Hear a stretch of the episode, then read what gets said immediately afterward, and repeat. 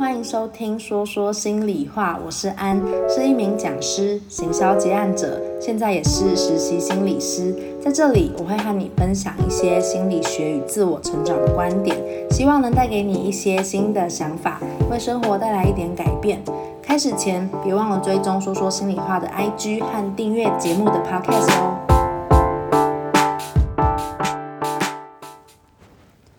Hello，我是安。今天要跟你们分享的主题呢，其实是我自己也没有想到我会录这一集，然后是很近期才发生的事件，那我就也觉得蛮不知道说是某种共识性吗，或是巧合，好像刚过了清明，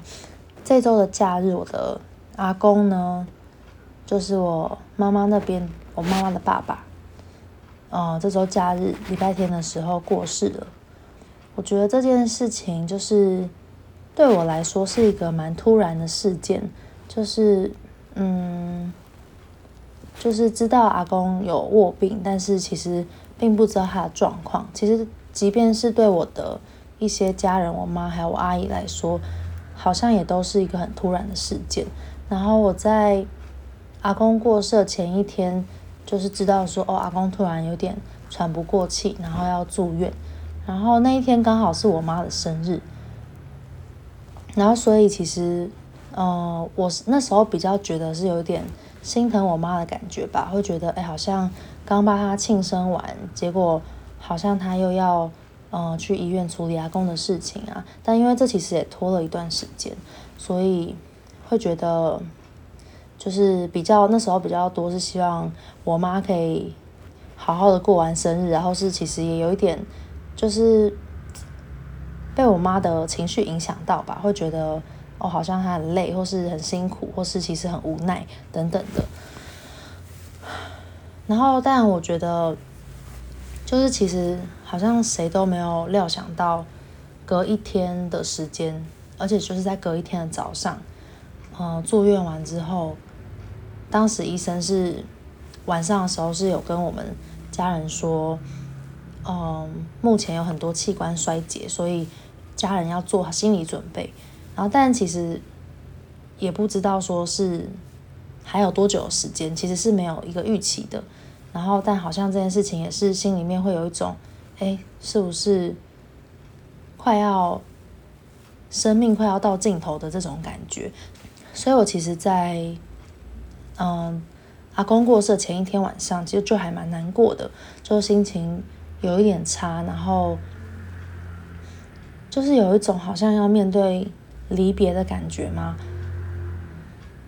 我觉得是一种蛮复杂的心情，然后好像还有一种觉得我不知道能够做什么的这种感觉。嗯，可能看着我爸妈忙进忙出，或者是嗯。看着，好像一个生命要渐渐的消逝，但我并没有办法做些什么，有一点无能为力的感觉吧。然后当天晚上心情就蛮差的，我也不知道当天的难过是不是一种潜意识知道有一种预感嘛，或者是好像隐隐约约觉得真的要。面对这件事情了。总之，隔天早上我们就被家人就被扣到医院。嗯，然后其实就是我们家离医院也有一点距离。然后我们在到医院的路上，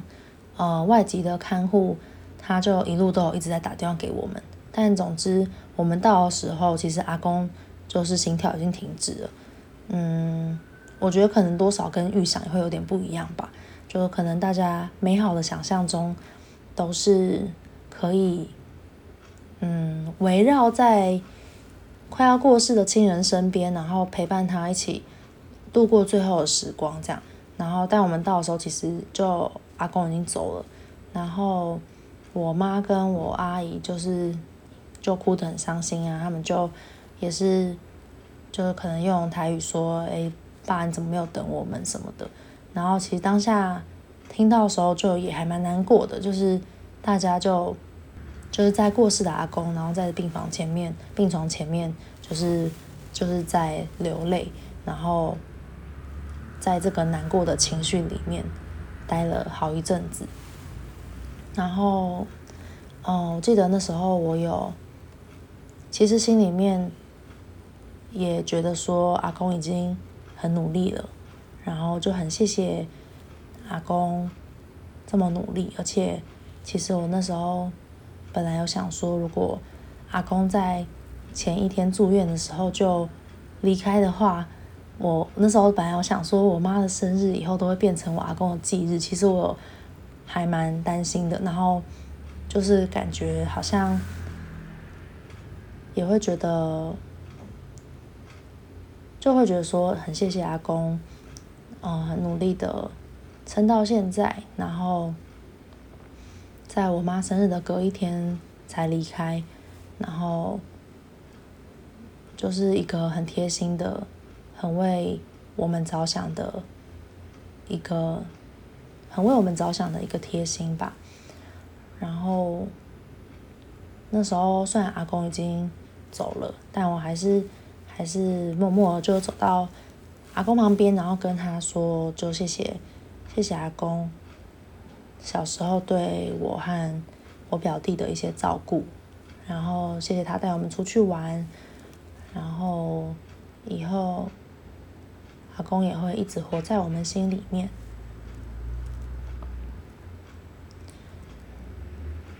然后我小孩也是，就是跟阿公说哦，很棒很棒，就是，嗯，阿公很努力了，阿公很棒什么的。然后，然后好像过了一个小时，或是哭了一段时间之后，后来就，嗯，后来好像这个难过或是哭的情绪就没了，就是好像有一种。保护机制被打开了嘛，可能就没有办法再接触到太多情绪，就是变得很平淡，就是没有任何情绪的感觉。然后，但随之而来的其实是会有一种觉得很巨大跟很强烈的一种孤独感，就是会觉得就是一种很孤单的、很孤寂的一种感受袭来，就是好像有一个人。消失在这个世界上了，然后一个家人、一个亲人的生命就这样流逝了，就是一个既真实又又很难那么真切感受到的一件事情，但就是发生了，就是感觉自己是脑袋里面可能有一点冲突的吧，就是既知道这件事情，可是又觉得好像不太真实，但又真的也有难过，反正。情感蛮错错综复杂的，然后当时就觉得蛮孤单的一种感受。嗯，后续就是有出去散散步，然后跟自己很亲近的朋友一起，所以好像情绪有稍微的好一些。嗯，阿公过世后到现在其实也还不到一周的时间，然后这种失落和悲伤的感觉是叠加上去的感觉，就是。它不是一个单一的事件，因为，嗯，其实我面对我家人的过世，就阿公是我这几年来，嗯，我第三位过世的亲人，就是几年前就是先是我爷爷，然后去年前年的时候是我阿嬷，然后阿公就是最近，然后我觉得在我爷爷跟我阿妈过世的时候，我的。难过或是情绪的反应，好像都不是当下一直哭或是很伤心的这种情绪，就是当下的情绪蛮特别的，就是可能当下就是可能想哭的感觉只有一瞬间，可是后续就都没有办法感受到太多情绪，然后反而是嗯、呃、之后我爷爷过世蛮长一段时间，我都感觉我的胸口很闷。现在想起来，可能是当时我不知道怎么去宣泄，或者是让这个悲伤、难过的情绪出来，然后可能我也是很本能的压抑掉嘛，或者是也许这就是我处理悲伤的方式，可能用一个比较长期的，也许是胸闷、心痛，或者是一种身体化的反应，它展现在我身体上，让我感觉很沉重啊等等。我觉得其实每个人面对。重大的事件的情绪其实都是不一样的。就即便没有情绪，它好像也是非常正常的。确实有些难过、悲伤、生气，它都有可能会延后出现。然后，但当时可能自己不知道的时候，会觉得这样好像很奇怪，就是为什么我没有反应？难道就是我不在乎吗？就是小时候会有这样的连接，然后也是慢慢长大之后才知道，哦，这些东西可能我当时选择的方式，或是我身体的机制，它是让我到比较后面慢慢就是拖比较长的时间再去消化它。然后这次阿公的过世，我觉得很难过，也是好像唤起了，就是生命中。近期大大小小的各种失去和失落的感受，然后我觉得印象很深的是，刚好我现在有在用学校的资源咨商，然后最近就是用沙油就做了一个创作。那沙油其实就是一个沙盘，然后上面全部都是沙，你可以挑一些物件，然后把它摆放在那个沙的沙盘的上面，然后去，它很像就是反映了，呃，我们内心的一个。图像内心的一个状态的写照，就是把内心的状态视觉化，透过文字，就是用不同的方式去展现我们的内心一个状态。然后那时候在用沙游创作的时候，印象很深的是我在选物件，嗯，就是很多不同的，有很多不同的物品，像是人人啊，然后树啊，当时看到一棵结霜的树。那有一点点的，有一点点下垂，然后上面结满了霜的树。我当时看到那棵树的时候，我就突然眼眶泛泪，我就突然有一种很难过的感觉。我就是看中它，我觉得那个好像就是内心的我，有一部分的我，就像那样子，就是被霜结冻了，然后冻住了在那个地方。然后当我看到那棵树的时候，我好像就跟那棵树。也像是跟我自己内心的状态有一个连接，我就拿起了那棵树，然后我就在沙盘间挖了一个低谷，然后把那棵树插在低谷上，然后就是一整片图像就是一片空旷，然后只有那棵树在那里。然后我看了一下，我又再去选其他的物件，我就又看到，嗯、在植物的那一那一区域有一些花。然后看到花的时候，我当下又超级难过，我又开始就是又开始有一种情绪的反应，开始有点泛泪啊。我就看到那些花，然后我心里面的感受是，好像我曾经拥有那些花，那些代表很美好的事物。我曾经拥有很多很多那些漂亮的、美好的、美丽的、绽放的，但这些花现在他们都谢了，他们是我不再拥有的东西。所以，嗯，我挑了几朵花，可能包含一些玫瑰啊，包含黄色的花，向日葵啊等等的，总共挑了四朵。然后我就把这四朵花埋进沙里面，在树附近的沙，就让它面朝下来埋进沙里。所以那个图像就像是一棵树，然后旁边有几朵就是掉下来已经埋在土里面的沙的花。然后，其实我当时看到说，就是做完这幅图像，我就当时就跟自己连接了很多，我觉得好像就蛮多情绪，我就默默在那里流泪了一下。我就觉得，啊，就是这些花都谢了，就是我没有为了那些我曾经拥有，而我现在不再拥有的那些美好，很真实的看到，然后为了他哭泣和难过。就很真实的去接触那些已经不再属于我的，就好好看一看那些，然后为了那些难过，为了那些哀悼，然后流一些眼泪，就这样子看着，我就觉得是很有力量的一件事情。然后后来当然咨商的过程中也有讨论一些，呃，这些失落的感受，就是这一次阿公的过世让我联想到的也不一定是。之前的亲人过世，其实有可能很多不同形态的失去也会同时在我心中浮现。像可能我也会想到最近失去了一段可能很美好的关系，或是我最近不再拥有的，呃，没有再联络的一个人，或者是我曾经是一个很有活力的样子，而我现在不再是那个样子了，好像在为这些东西哀悼，也在为那个自己的改变，为了失去的部分的自己。为了过去的自己哀悼，或者是也为自己难过，好像会觉得为什么我会变成这样呢？就是一个很没有活力，然后好像被冻僵的样子，好像也有点可能心疼自己吧，在那个看到创作的当下。但我觉得很神奇的是，好像创作完那幅图像，然后讨论完，真正的为那些失去哭泣或哀伤完，嗯。这几天我其实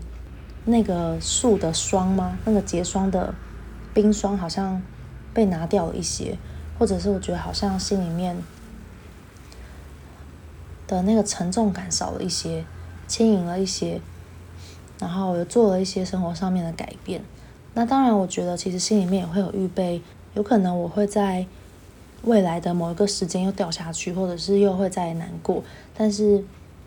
但至少在。我哀悼的那个瞬间，然后看见，真的看见那个悲伤之后，失去的之后，好像我有稍微的反弹回来一些，好像稍微的感觉到好过了一些。所以我觉得，好像在这种遇到这种道别，或者是离别或失去的时候，我觉得那个真正的去看见它，或者是接受的态度。好像也可以帮助我们调试一下心情，帮助我们这个心情复原一点。然后我觉得，其实失去对一个人的影响其实会蛮大的。我觉得，嗯，有时候不管是亲人过世，或者是失去一段关系，它可能都会让我们觉得，天哪！就是如果最后的结局是这样。那我是不是就不要再投入了？就像上一集我跟 Ruby 聊到的这些感觉一样。然后，但我觉得，我觉得真的很容易会有这样的感受。然后最近很触动我的一句话是：要离开很简单，但要选择去爱很难。很符合到我当下心境的一个一句话。因为其实我理智上面会觉得选择离开也不容易啊，就是离开是真的不容易的事情。可是对我来说，好像当我在很多的时刻，我遇到痛苦，或是我真的很害怕的时刻，我都选择离开的时候，也许对我来说呢，好像就只是一个本能的反应。但是在那个当下，在那个我总是选择离开的当下，如果我选择继续投入关系，我选择继续相信，选择继续。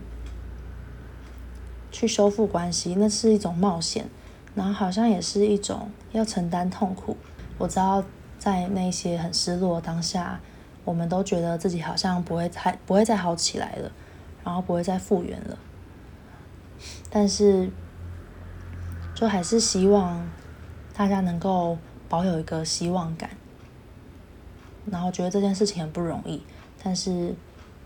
这个希望感是。一直都在每个人心中的，我觉得是很重要的，然后可以支撑我们的力量。然后我也很想跟你们在这一集中分享一首歌，就是拉拉链有一首，就是艾玛史东在结局 audition 的时候唱的一首歌，然后现在播给大家听。Left without looking. And tumbled into the sun. The water was freezing. She spent a month sneezing, but said she would do it again. Here's to the ones who dream, foolish as they may seem. Here's to the hearts that ache. Here's to the mess.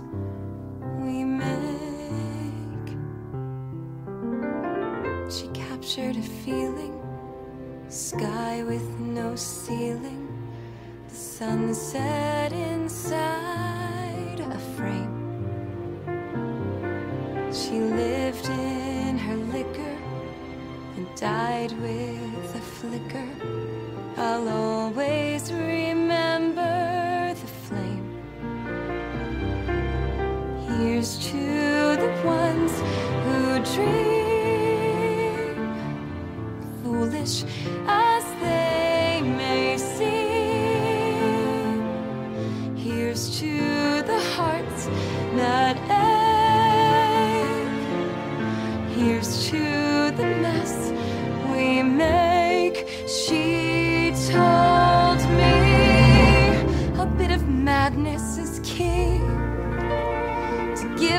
new colors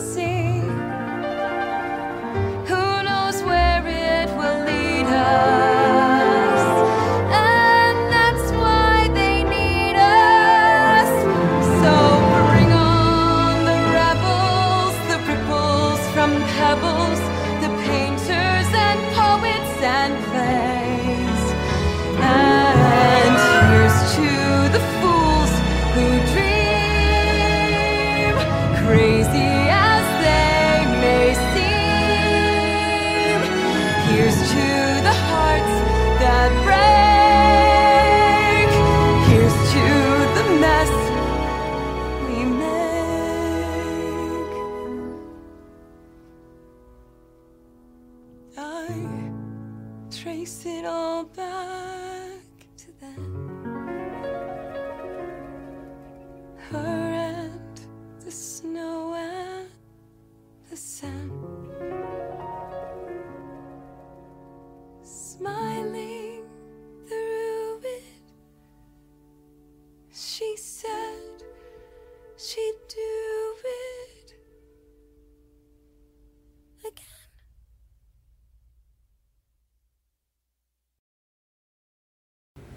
这首歌其实让我很感动的是，它好像是用一种追溯和回忆的方式，在讲关于冒险、关于追梦、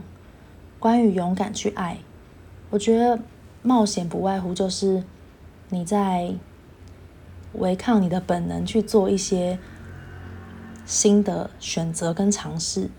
就可能当我们遇到困难的时候，我们也可以选择逃避和放弃啊，那也是一个比较轻松的路，然后那也确实是一个选择，但我有没有可能鼓起勇气，然后相信自己会受伤，但会好起来，然后勇敢的投入进去，勇敢的冒险，然后勇敢的看着自己受伤，再把自己扶起来，有没有可能我选择经历这样的过程？因为人生就是一场只能活可能八十到一百年的冒险。然后，在我们年轻的时候，在我们还能够有很多生活历练的时候，我们是不是能够选择去拓展这些体验？对我来说，我好像就会觉得人生就是就是一场冒险跟一场体验。然后，如果我那么害怕失去，那我可以选择很安全的度过这一生。然后最后很平很平淡的、很安全的结束这一生，但我也可以选择，我也可以选择去冒险、去受伤，然后伤痕累累，但是我带了很多很多精彩的好故事，然后走完这一生。就我还是很鼓励每一个人选择勇敢的去爱，然后我觉得选择去爱的你们都是很勇敢的。即便在受伤，或即便在可能的离别中，你们还是投入了自己，然后你们还是很真心的活在那个当下，然后在结束的时候，对自己对对方抱着感谢，然后抱着他真的很努力了，大家也都好努力了。我觉得好像真的就有一种圆满吧。然后这首歌真的会让我觉得很感动，就是尤其是在最后一句，就是他向那些曾经创造的混乱致敬，向我们创造出的失败也好、挫折或混乱也好，就是都向那些致敬，也向那些做梦的人致敬。即便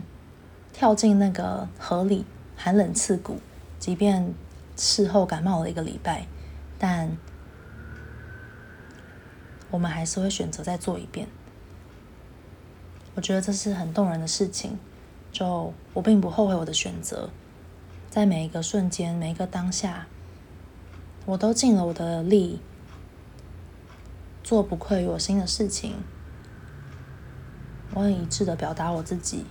带着善意的过着生活。所以，不管结局怎么样，结局是好是坏，都会再选择一遍，都会再做一遍。这首歌送给大家，今天的集数也送给大家。就今天录音的环境可能不是那么好，会有一些车声，但是就很想要跟你们分享，呃，很最近的一些心情这样的一个内容，希望能够让正在面对和经历这一种离别的你们，能够有一些共鸣，对你们有一些帮助，让你们知道也有人正在经历一样的事情。那我们这一集的内容就到这边喽，我们下次再见，大家拜拜。